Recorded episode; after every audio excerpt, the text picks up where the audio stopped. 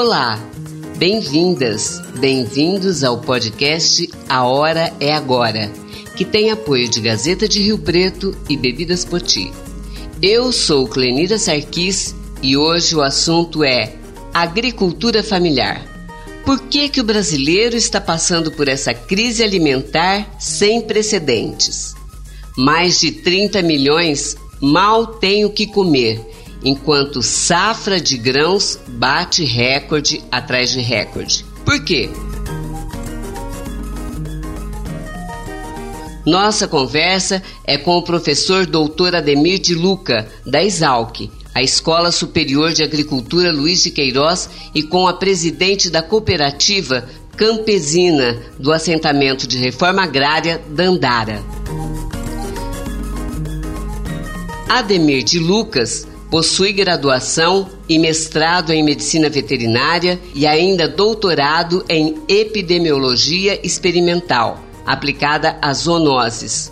Atualmente, atua como especialista em extensão rural e organização de produtores da Escola Superior de Agricultura Luiz de Queiroz, a Exalc, com atuação nos temas associativismo, agricultura familiar, produção de leite, extensão rural e agroecologia e desenvolvimento local. O que, que é que o Brasil, por que, que o Brasil está nessa, nessa situação de miséria de comida? Se é, a gente vê, o governo anuncia, por exemplo, as maiores produções de grãos do ano, que esse ano nós vamos produzir mais do que todos os anos, e tem tanta comida assim que dá para alimentar o mundo e o nosso povo está passando fome.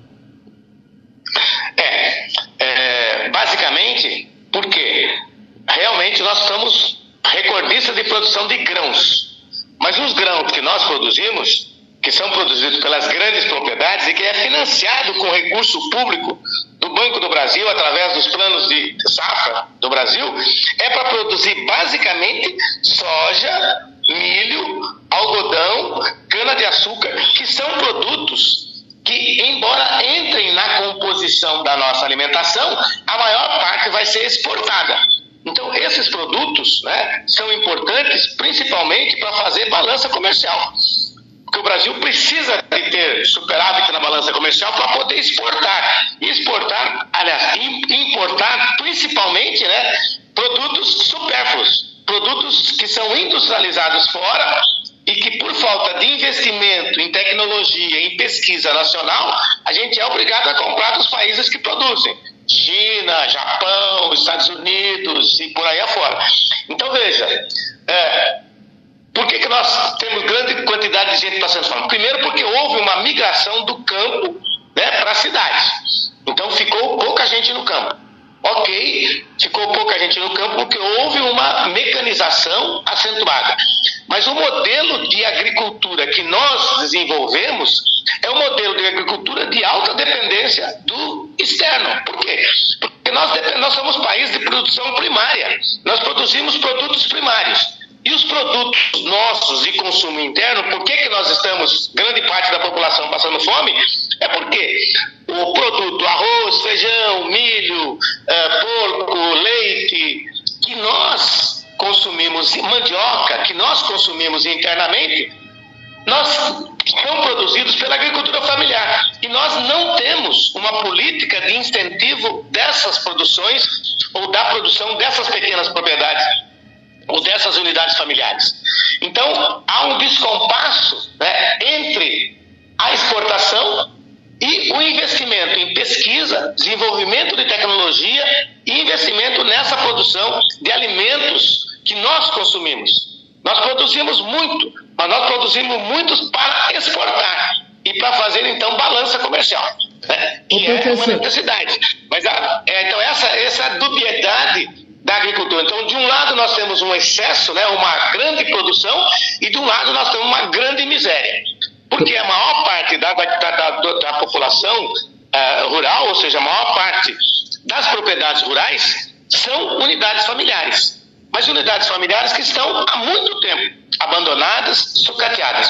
Houve um período né, em que houve grande investimento, uh, políticas públicas de desenvolvimento e modernização e também de aproveitamento dos produtos internos dessas propriedades. Mas isso foi abandonado desde então, já lá no final do governo uh, Dilma, né, e de lá para cá a coisa só piorou. Bom, professor, e a gente, nós temos tecnologia, por exemplo, a ISAL, que é reconhecida internacionalmente, né? Quer dizer, a gente tem tecnologia para isso, por que, que não se faz? É, porque isso é, precisa ter uma política, né? Então, precisa ter uma política pública voltada para esse segmento que é a maioria, que é a agricultura familiar. Mas Sim. esse segmento, ele é relegado, né, a, a um plano secundário. Então, é, se você pegar a, no plano safra, né, ele, a maior parte do plano safra vai ser colocado na grande agricultura. Por quê? Porque é a política de desenvolvimento no sentido de ter mais recursos né, para poder equilibrar a balança comercial. Então, acho que esse é o problema é, de, de, de base né, dessa agricultura. Nós não investimos na agricultura que produz comida. Nós investimos na agricultura que produz commodities, commodities que, produz, é, que produz dinheiro para nós, né? Sim. Mas só que o dinheiro que é, é para produzir dinheiro vai importar o quê? Vai importar celular, para importar tecnologia de, de, de informática, que a gente podia também desenvolver aqui. Então falta, na verdade, investimento em agricultura familiar e falta investimento em política e desenvolvimento de tecnologia. Por exemplo, o senhor, sei, o senhor trabalha com, com desenvolvimento da, de, de gado, criação de gado, né? É, e essa criação é sustentável, por exemplo? É, tem muita crítica em relação a isso, ao que o gado produz mais é, é poluentes do que a cidade de São Paulo, o, o, gado criado no Amazonas, por exemplo. Como é que se faz essa criação do gado de maneira é, sustentável? Então, existem outros modelos de produção. Acontece que o nosso modelo de produção é um modelo de produção industrial, ou seja, nós dependemos da indústria de ração. Nós dependemos, a indústria de ração, por sua vez, utiliza soja e milho como base da alimentação, quando num país como o nosso, que tem sol 365 dias por ano, o nosso investimento deveria ser em pastagem.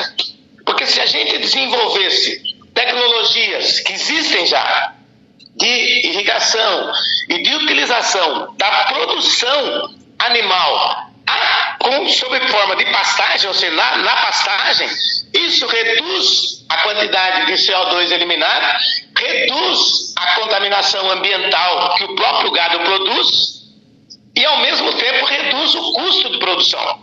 Agora, a nossa produção de animais, né, a nossa produção é, de animais de campo, né, de, de, gado, mesmo de porco, mesmo de, de, de aves, ela é basicamente baseada em soja e milho. Então, você veja que há uma dependência na produção animal desses dois produtos de novo.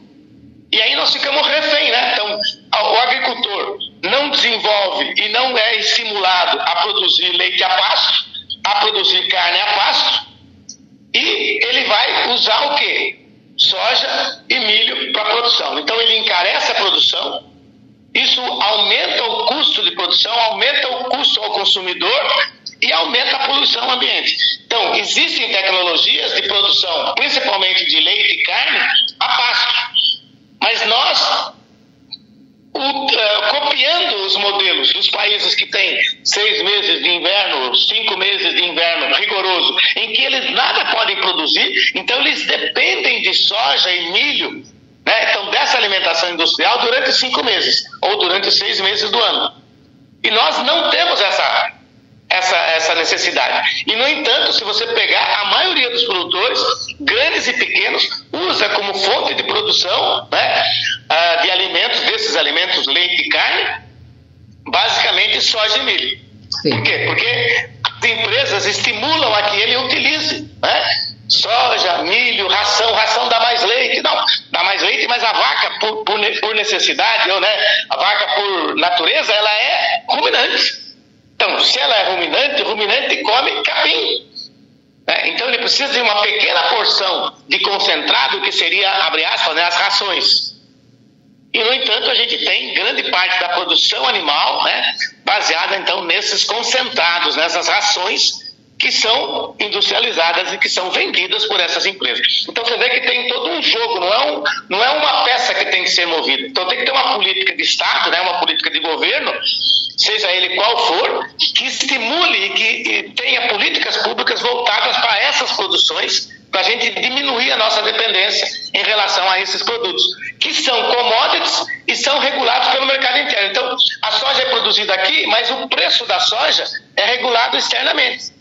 Então, o nosso produtorzinho pequeno aqui paga o preço da soja que está em Nova York, que está em, Holanda, que está em Berlim, que está em qualquer lugar. Meu Deus. Ô, ô, ô, professor, e qual é o perfil hoje da agricultura no estado de São Paulo como um todo? Onde é que estão os agricultores? Quem são eles? E que, que, que tipo de informação eles têm a respeito disso? Eles têm essa consciência?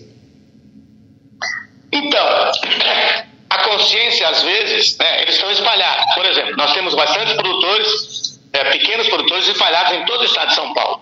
As propriedades não são grandes, né, no estado de São Paulo, não, não existe grandes não, latifúndios. Não. não, existem grandes latifúndios, mas o maior número é de pequenas propriedades. Em qualquer quase município você tem isso. É, elas estão concentradas principalmente lá no oeste de São Paulo, né? ali na região de Pontal do Paranapanema, que é onde tem também os grandes latifúndios de gado. Mas é onde tem grande parte dos assentamentos por ocupação, né? É, e por a, reforma agrária, por ações da reforma agrária. O outro bolsão que nós temos em São Paulo, que também coincide com os bolsões mais ou menos de pobreza, é o Vale do Paraíba o Vale do Paraíba, no Vale do Ribeira, desculpa, Vale do Ribeira. Né? Então, o Vale do Ribeira, tradicionalmente, é uma, uma região de pequenos produtores? De hortaliças, de banana, de outros produtos de consumo interno também. Nós temos no Vale do Paraíba também, nós temos pequenas propriedades, principalmente nas regiões de divisa, né, com São Paulo e Minas. E aqui em São Paulo, no lado de São João da Boa Vista, Caconde, Mococa, na divisa ali da, da, da, da Serra da Mantiqueira, né? Nessa divisa também são pequenas propriedades, mas elas são espalhadas. No, no, no, no, universo de São Paulo, né? Se você olhar na região de Ribeirão Preto, tem grandes propriedades e tem pequenas propriedades incrustadas no meio dessas grandes propriedades. E elas ficam isoladas, né? E por ficar isoladas, elas acabam recebendo informações, né? Como se elas fossem grandes propriedades. E aí, então, eu acho que falta, por exemplo, investimento em políticas públicas, investimentos em extensão rural, né? em levar os governos, os últimos governos de São Paulo, nos últimos 20 anos, abandonaram praticamente a extensão. A extensão, no ano passado, né, no governo é, malfadado do, do Dória, né, ele queria, e do Junqueira, que era secretário da Agricultura, queriam fechar a extensão e queriam também fechar algumas unidades de pesquisa. É, então, o movimento nosso da Extensão Rural, da Associação Paulista de Extensão Rural, da APAER, é que brecou esse movimento e então parou. Iam fechar as casas da agricultura, fechar o serviço de extensão. Quer dizer, a ideia era diminuir, reduzir. Mas o reduzir é entre aspas, porque esse processo vem sendo feito de desmonte da pesquisa e da extensão né, há já os seus longos 20 anos atrás. Aí. Então, é isso que precisa para que os agricultores né, possam. Existe outra alternativa, porque ele fica naquela dúvida: não existe outra alternativa. Se eu não fizer assim, eu vou morrer. Não, você vai morrer se continuar fazendo assim. Entendeu? Você vai morrer a míngua, porque você vai ser cercado e você vai abandonar a sua propriedade e vai ter que vendê-la né, para alguém que vai plantar soja, milho, cana, é, eucalipto. Aqui no estado de São Paulo a gente tem esse grande problema da plantação, principalmente na região que o senhor falou de Ribeirão Preto, dos grandes canaviais, né? Virou uma monocultura, só tem cana. A gente anda, anda, anda e só vê cana. E eles arrendam as pequenas propriedades, o, o, o pequeno produtor passa a viver da renda daquele da arrendamento que ele fez para o grande, e aí chega uma hora que ele acaba vendendo, né? Isso também, né? E vai para a cidade. E vai para a cidade Sim. sem mão de obra especializada. Sim. Então, esse é o grande drama nosso da gente ter os bolsões de miséria, principalmente nos grandes centros, né? Então, na, época, na década de 70, né, meados de 70, naquele boom do crescimento econômico, da, do milagre brasileiro, o que aconteceu foi isso: houve um grande investimento, principalmente na questão da mecanização e na industrialização da agricultura. Isso fez com que deslocasse grande contingente da população rural, porque não tinha é, o que fazer, né? É, entra uma máquina, você desemprega 10, 12, uma máquina, por exemplo, de cortar cana, né? não que cortar cana seja uma atividade é, benéfica, né? É, manual, mas a hora que entra uma máquina de cortar cana, por exemplo, né, desemprega 70 a 80 pessoas. O que, que essas 80 pessoas vão fazer? Basicamente, elas vão para a cidade. Quando no crescimento econômico, na de 74, 73, 70, da primeira crise do petróleo, existia o boom da, do, da, da, produção de apartamentos, de casa, né, a, a famoso BNH que começou a construir grandes quantidades de casas nas cidades, né, resistentes às cidades, então essa população encontra emprego ela vai encontrar emprego com mão de obra não especializada, guarda, vigia, noturno, é, pedreiro, auxiliar de pedreiro, ajudante, e ela vai para a cidade. Quando vem a crise do petróleo 1 e 2, né, e diminui o crescimento, a produção de casas, né, a construção civil, elas ficam desempregadas. Mas elas já tinham vindo do campo, vendido as suas propriedades, deixado lá o pai e a mãe, e agora ela vai para a periferia das cidades. E aí nós vamos criar os bolsões de miséria ao redor das cidades. E são essas pessoas que vão se tornar, no movimento de 80, os primeiros baia-frias. Porque eles sabiam trabalhar na agricultura. Então eles vão voltar para a agricultura agora como empregados, né? que são os famosos boias-frias da década de 80. Meu Deus. Olha, e, e, e, existe um projeto, a Exalc, por exemplo, trabalha com algum projeto para é, melhorar essa questão? Assim, tem, o senhor tem, eu sei que o senhor tem bastante, bastante tempo de estrada e tal. O senhor ainda sonha em ver um, um país organizado nesse sentido? É, a esperança nunca morre. Mas eu vejo assim, cada vez, é, nesses últimos governos, né? a gente tem tido uma decepção atrás da outra. Né? Esse governo que está aí hoje, né, o governo do Estado e o governo federal também, eles desmontaram as políticas públicas que estavam sendo gestadas, que estavam começando a aprender né, quais eram os caminhos para recuperar essa agricultura. Então, produzir de forma agroecológica, estimular a produção orgânica, tudo isso né, que estava sendo montado, que estava sendo, ela foi praticamente desmontada né, nos dois últimos governos e nesse último governo ela foi praticamente zerada. É, então você veja, eu acredito que é possível. A gente tem trabalhado, né? Eu aqui na Exalco trabalho na parte de extensão rural, trabalho com os pequenos agricultores, com esses agricultores familiares. Tem um projeto desenvolvido aqui na Serra de São Pedro, junto aos agricultores. Se você quiser conhecer, até você pode vir. Nós trabalhamos há 34 anos, desde 1988 nós começamos um projeto com pequenos produtores, organizando, criando associação, criamos um laticínios, criamos uma cooperativa. E esse ano a cooperativa, o laticínio fez 25 anos de funcionamento. E os, os professores da própria Exalc, alguns professores da própria Exalc, diziam: o seu projeto não dura um ano, eles vão quebrar. Ah, meu filho, se ele quebrar e eles aprenderem alguma coisa, serviu para alguma coisa o projeto. Então hoje nós estamos completando, esse ano nós estamos completando, completamos agora dia 17 de julho de 2022, 25 anos de funcionamento de um laticínio de pequenos produtores. E Deus, e então você vê que e, e para onde é esse leite? É, esse leite é, é vendido aonde? É transformado em alguma coisa? Como é que é? Então, esse leite vai para o município de São Pedro, para a merenda escolar de São Pedro, né? É, é entregue com iogurte, como leite, para a merenda escolar de São Pedro. Ele vai para Piracicaba, né? ele vai aqui para Torrinha, para Torrinha, para as regiões aqui ao redor de Piracicaba. Sei. E o preço?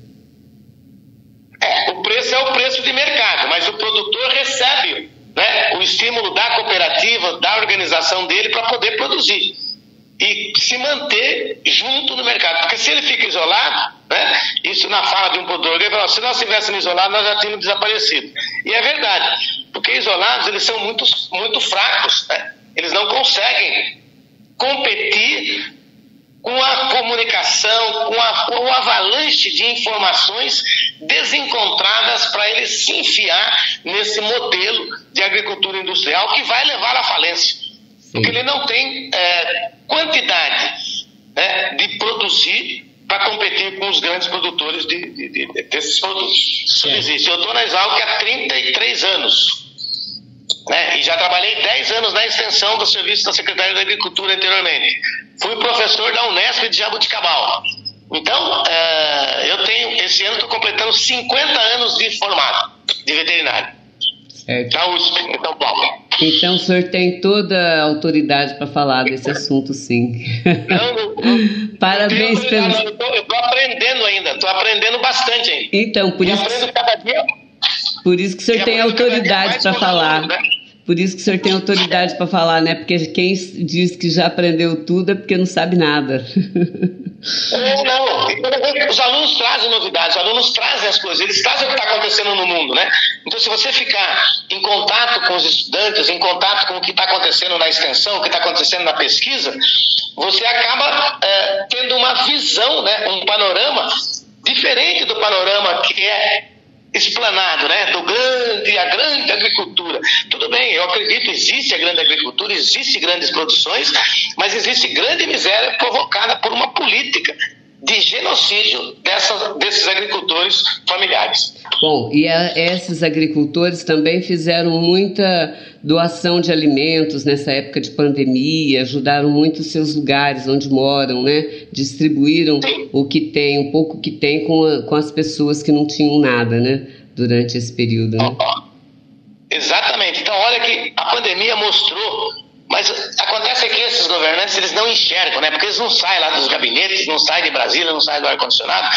Mostrou o seguinte: a produção regional, a produção local, ela é sustentável desde que exista programas para incentivá-las. Porque veja, a gente teve na pandemia um lockdown, né, praticamente do Brasil inteiro. E como que, eles, como que as pessoas sobreviveram? Sobreviveram com as produções locais, que aí tinha que vender no seu, no, na, sua, na sua vila, no seu município, na sua região, o mais perto possível. Então, essa produção mostrou que ela é eficiente. Né? Agora, ela é massacrada pela competição. Né? Então, eu vejo muito produtor pequenininho é, saindo da produção de leite, saindo da produção é, de frango, né? A produção de frango é uma coisa interessante.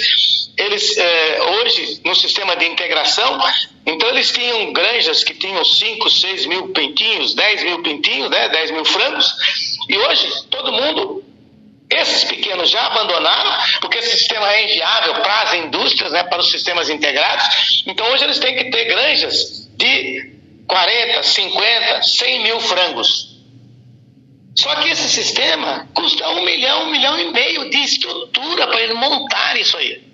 Então ele faz um endividamento, ele vai pagar, mas ele vai pagar com um trabalho escravo, porque ele passa a ser de dono da propriedade, ele passa a ser funcionário dessa integradora, porque ele está devendo um milhão e meio para o banco. Então, se ele não fizer o que a integradora fala, ele não vai conseguir receber os franguinhos, os pintinhos, né? E se ele não recebe os pintinhos, não consegue ter renda para pagar o banco. Então, ele fica num ciclo né, de dependência. Então, veja que o ciclo de dependência ele se espraia para todas as, as funções. Continuamos na escravidão. É, exatamente, é uma escravidão moderna, né? E agora autorizada, porque a gente não percebe, né? Quer dizer, se você não faz essas reflexões, né? Eles não percebem, eles acham que estão indo para frente. Só que não vem de para frente, tem um abismo, né? Tá certo. Professora Demir, foi. Fala. Ir para frente, ir para frente nem sempre é um caminho bom, porque se tiver um abismo na frente é melhor ir para trás. Agora a nossa conversa é com a Joyce Aparecida Lopes, dirigente do setor estadual de produção e assentada no município paulista de Promissão. A Joyce Lopes é presidente da cooperativa campesina do assentamento da reforma agrária de Dandara, que fica em Promissão. Promissão tem dois assentamentos da reforma agrária. Então, eu queria que a Joyce me explicasse a partir de onde, como é que é esse grupo de pessoas que está aí hoje assentada nessas terras do, da, da, do assentamento é, Dandara a, foi parar aí. Como é que vocês chegaram aí? Então, bom dia, né? É... Na verdade, sim, nós aqui do assentamento Dandara, a gente é, veio parar aqui através de uma organização do Movimento Sem Terra, é, na qual fez um trabalho de base em toda a região aqui, não só de Promissão, mas também aqui de Lins, é, Cafelândia, é, Marília, é, Bonifácio, é, Penápolis. Então, assim, essa região toda foi feito um trabalho é, de base organizando essas famílias para então ocupar essa terra, que é a terra da fazenda Floresta, que até então era improdutiva, né? Era uma terra que estava improdutiva e que já tinha né, é, algumas. já devia para o Estado. Então, essa terra então foi ocupada na época por quase mil famílias, né? né? E aí, depois quase, né, quase oito anos é, acampados né, na estrada, na área, saía, né? É, teve várias reintegração de posse. E aí, então, é, em 2004, novembro, é, em novembro de 2004 também, né, saiu, então, o decreto da nossa área.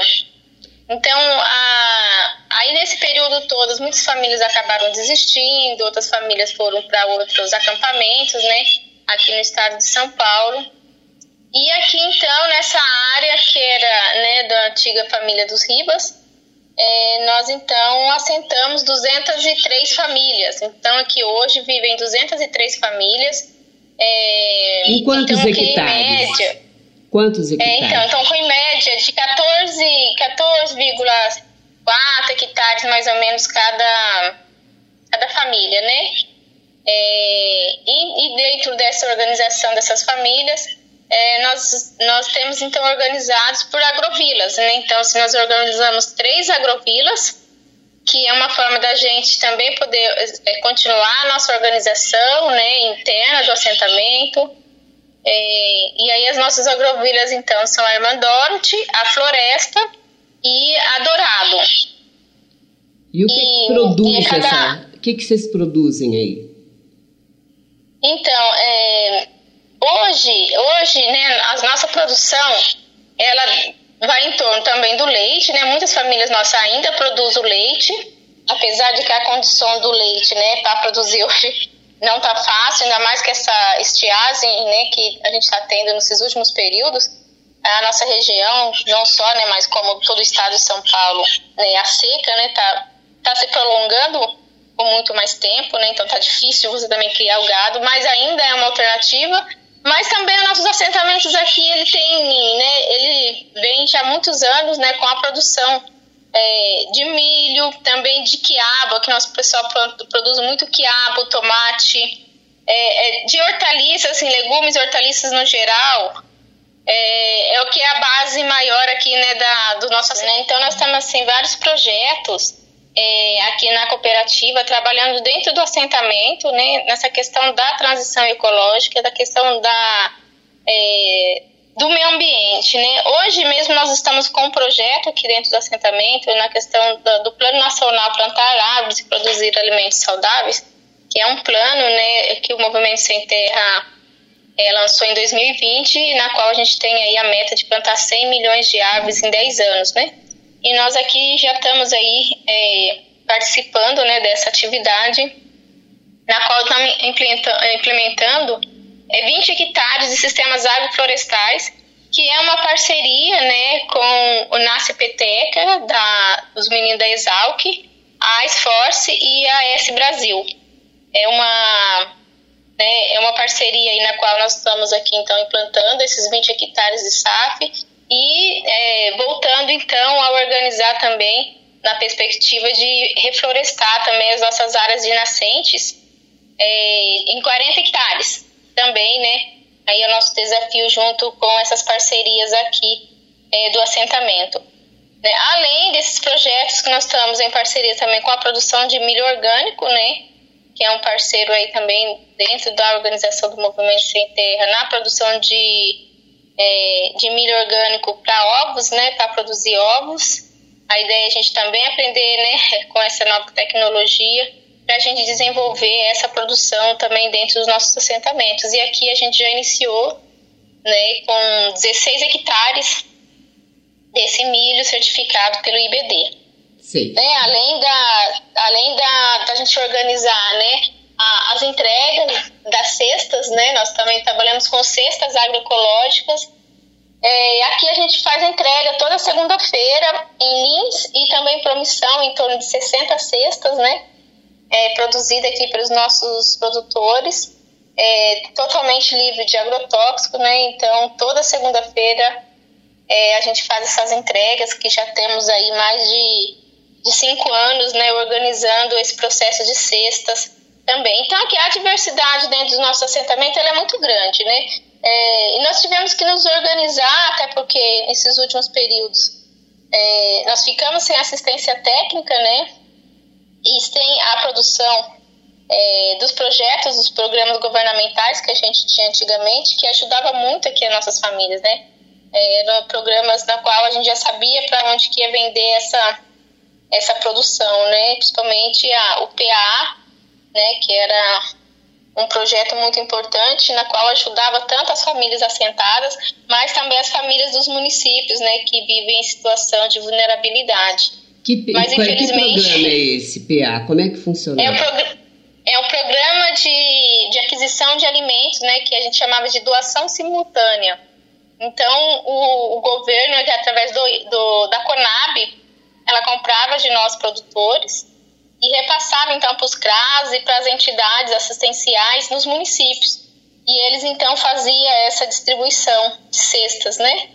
Também para essas famílias. Mas infelizmente nos últimos períodos eh, esse programa foi né, sendo extinto e não colocaram mais, não teve mais orçamento né, para esse programa, que ajudava muito, porque era né, organizado através das associações e cooperativas dentro né, é, dos assentamentos. Então, eu ia te é, perguntar então... como é que vocês sobrevivem, né? Por exemplo, essa, essa cooperativa consegue manter uma renda razoável para todas as famílias? E, por exemplo, as famílias fazem troca de, por exemplo, um produz arroz, outro produz um pouco de feijão para o é, gasto, estou falando assim, né? Para vocês aí e aí vocês fazem essa troca e aí é, é vocês é, o lucro que vocês tiram do, da mercadoria que vocês vendem, né? O dinheiro aí é uma coisa que não é tão necessária porque vocês têm essa essa segurança alimentar, vamos dizer assim, e o lugar que vocês moram?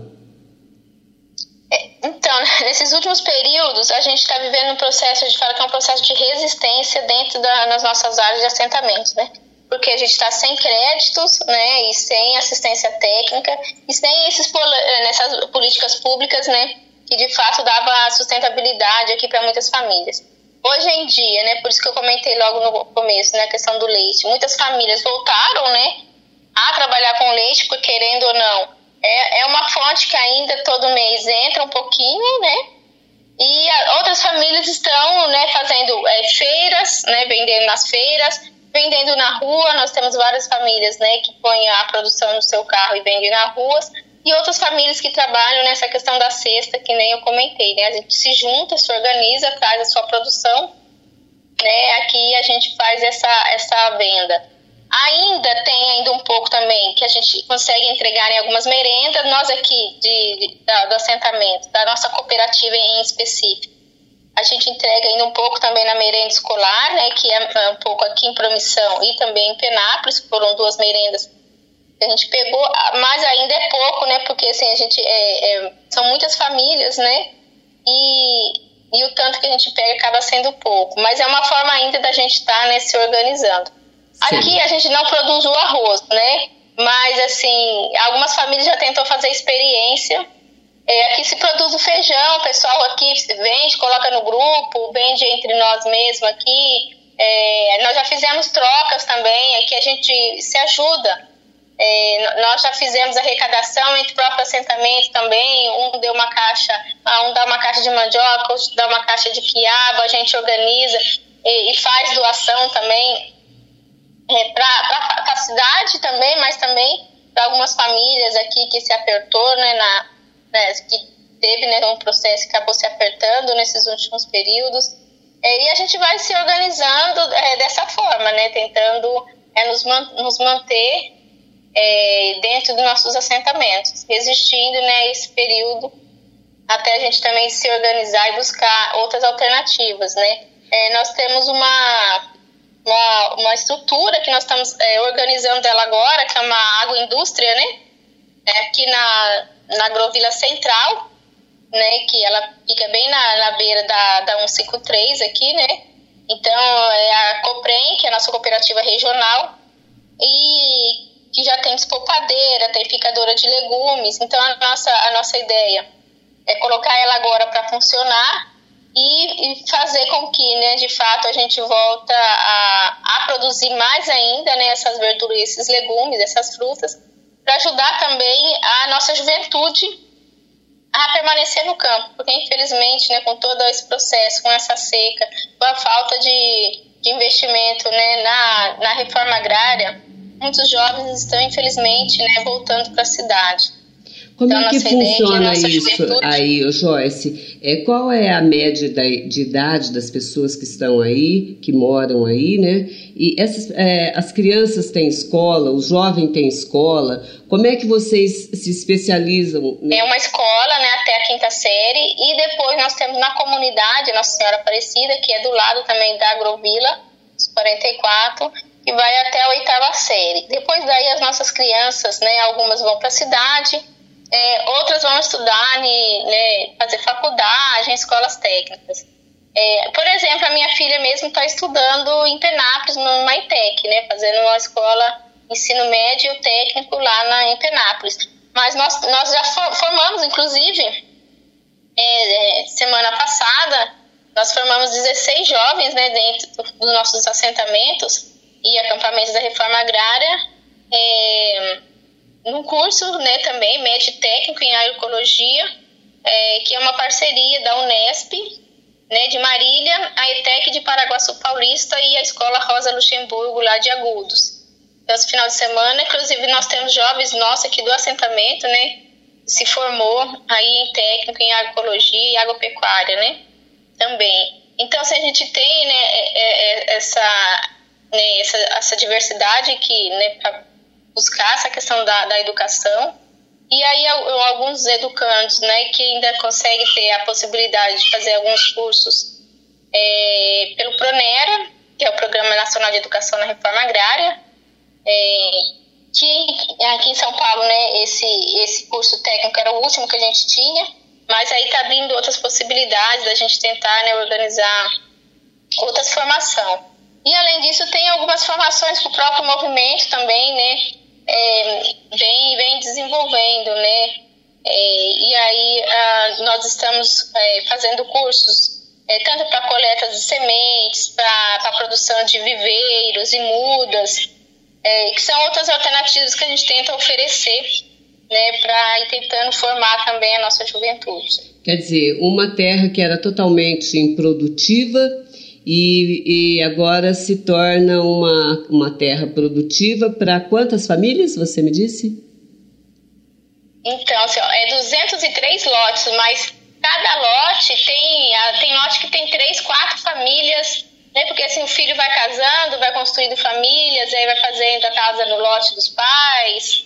Então, se a gente for olhar só no Dandara, tem muito mais de 203 famílias, né? Sim. Inclusive no lote da minha mãe mesmo, da minha irmã, tem, tem três famílias, né? Mais a minha irmã, são quatro, né? Quatro casas no mesmo lote. Sei. Como então, é que então, vocês assim, é- constroem é... as casas? Oi? Como é que vocês constroem as casas? Então, a primeira casa construída no lote, ela, já, ela vem dentro do, do projeto de reforma agrária, né? Que aí vem um, um recurso é, que é chamado via Pronaf também, né? E, a, e e aqui, na época, assim, o, nosso, o nosso assentamento foi também é, organizado né, no, no, um dos primeiros é, assentamentos do governo Lula. Né? Então, assim, é, a, tinha a equipe técnica do INCRA que organizou todas as compras né, dos materiais.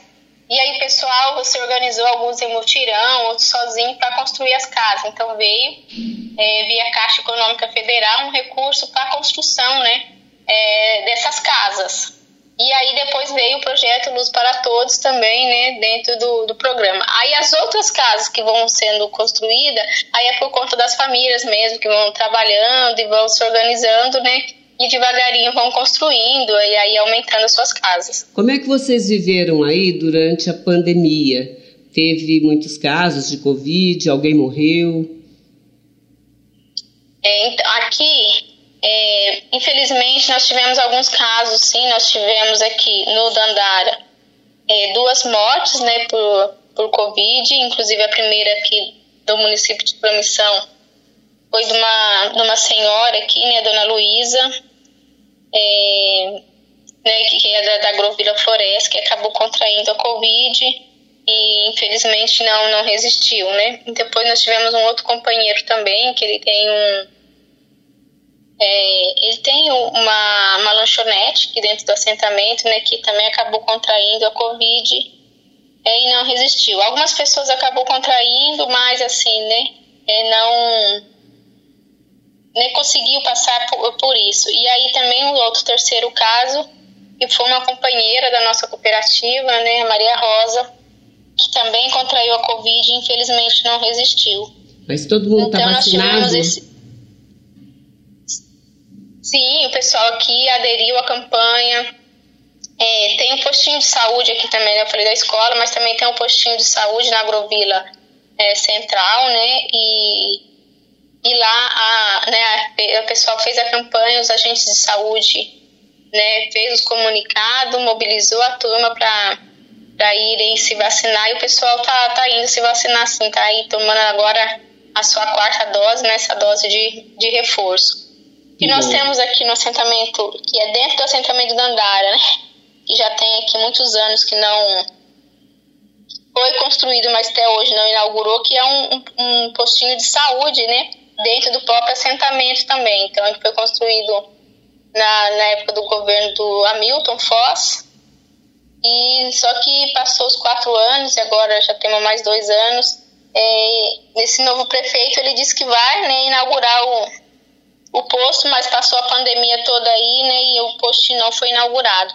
Mas estamos aqui na luta, esperando essa inauguração desse posto de saúde, que a gente acha que é muito importante aqui para nossos assentamentos, para o nosso assentamento, né? Certo, Joyce. As mulheres no, no assentamento é, de reforma agrária são muito importantes, geralmente é, fazem é, a coisa andar né, mais organizadamente. São, a maioria, quase que eu vejo, pelo menos, é de liderança mulher, feminina. O que, que você acha disso? Então, olha, na verdade, eu acho que, que as mulheres, elas acho que elas estão sentindo mais essa necessidade de se organizar e tomar a frente. Porque de fato, assim, as mulheres, elas estão elas estão indo para as roças, elas estão indo cataquear cedo e levanta cedo e chega e faz almoço e cuida das crianças. Estão assumindo também, né, é, as questões das associações e cooperativas é, então, assim, a gente tem vários companheiros que são presidentes de associações e cooperativas, né, que esses últimos períodos assumiram o controle e estão tocando, né? Tá então, isso é visível dentro do, dos nossos assentamentos.